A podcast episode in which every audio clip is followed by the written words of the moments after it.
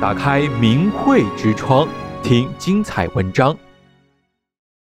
听众朋友您好，这篇文章主要谈论的话题是疾病与不幸根本上是从何而来。美国医学博士约翰·辛德勒在几年之前曾经出版了一本书，名字叫做《病由心生》。他指出说，人类百分之七十六的疾病都是情绪性疾病。养生和治病的关键就在于消除负面情绪，培养健康的心态。这本书先后再版了三十多次，销售了一百多万册，荣登了《纽约时报》畅销书排行榜。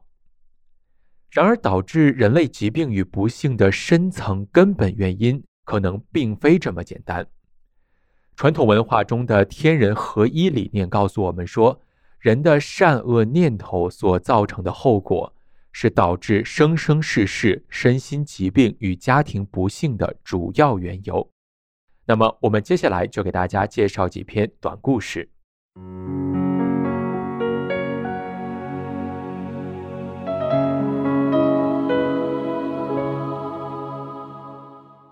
第一个我们要讲的故事的题目叫做“不当怒笑皆有明报”。这里“不当怒笑”指的就是不合适的发怒或者是嘲笑。故事说的是在宋代的学人何远的兄弟寓居乌敦的时候，和杭州当地的前地区的主簿沈纯良关系交好。主簿呢，指的就是当地的一位文官。他非常喜欢沈纯良的平易多学。沈纯良的妻子呢，是一位盲人，他呀并非是先天的失明。这位宋代的学人何远的大哥有个儿子叫做许圭，许圭呢有一个内兄叫做黄弼，被礼部选中，科考进士及第后完婚。妻子呢有一天突然得了眼病。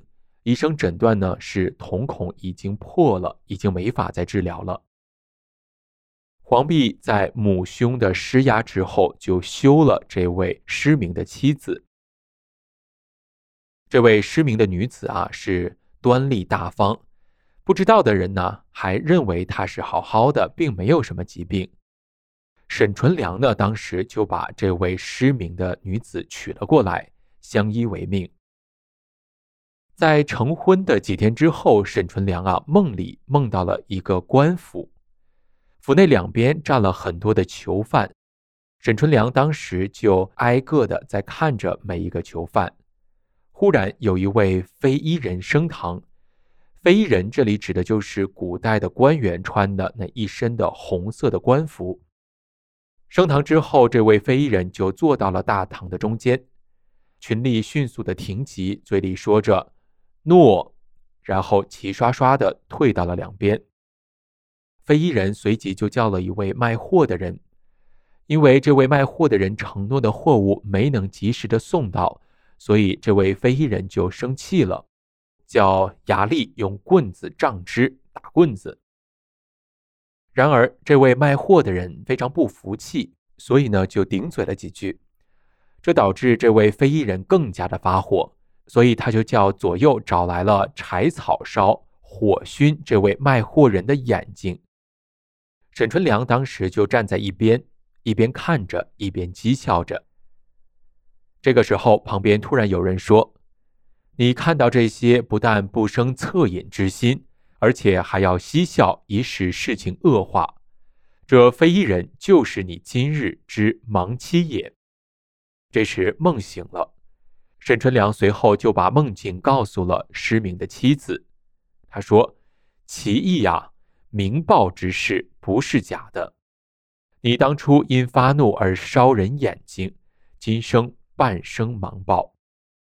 我以一笑之故，而有今日盲妻之泪。一笑一怒之失，都有如此报应。而那些幸灾乐祸、饥饿如山的人呢？”难道不应为来生忧虑吗？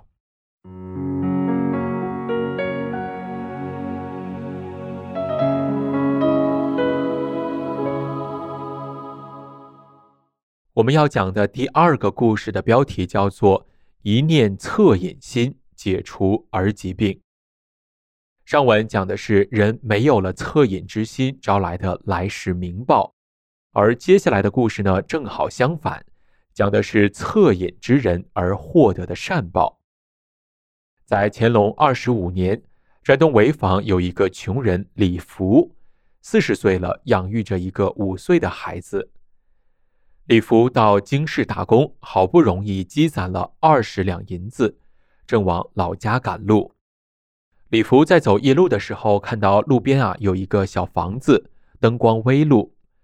因为这天气也比较寒冷，想要暖和暖和身子，顺便想吸口烟，所以李福就走进了这个房间。只见室内一位老妇人正守着躺在炕上的病儿，意境看起来非常的惨淡。李福上前询问了情况，这位老妇人解释说：“我的姑孙今病危，医生说要用人参汤计值二两银子，苦于无力支付啊。”李福听到这儿，就毫不犹豫地按数拿出了数两的银子来帮助这位老妇人。等到李福回到家，看见儿子非常的瘦弱，大病初愈的样子。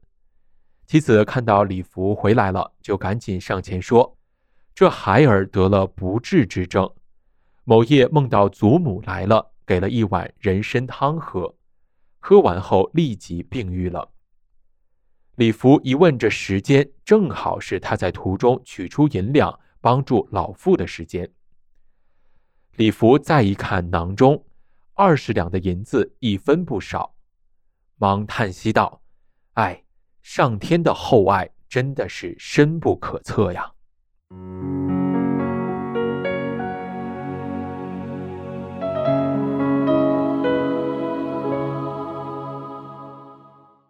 这第三个故事的标题叫做“知悔改过，救己一命”。家住在辽宁凌源市某乡村的罗三爷六十多岁了，一生为农，身体健壮，干起活来比年轻人还强。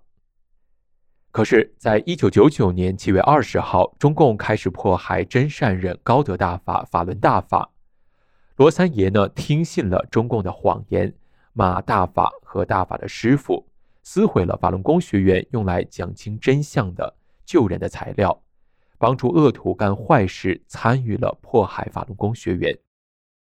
尽管修炼法轮大法的女儿曾经多次的给他讲述过善恶有报的道理，但他仍旧是一意孤行的做着中共的帮凶。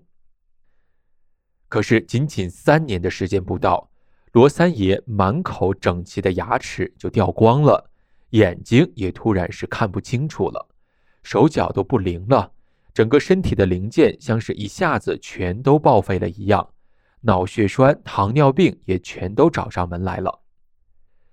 有一天，罗三爷找到了跟他讲过真相的法轮功学员，悲哀地说着：“我这可咋办好啊？这回完了，打针吃药无济于事。”法轮功学员回答说：“大哥呀，以前怎么跟您说，您就是不听不信。”这墙上的真相资料，乡亲们都看，谁都不撕，就是您撕，还天天骂。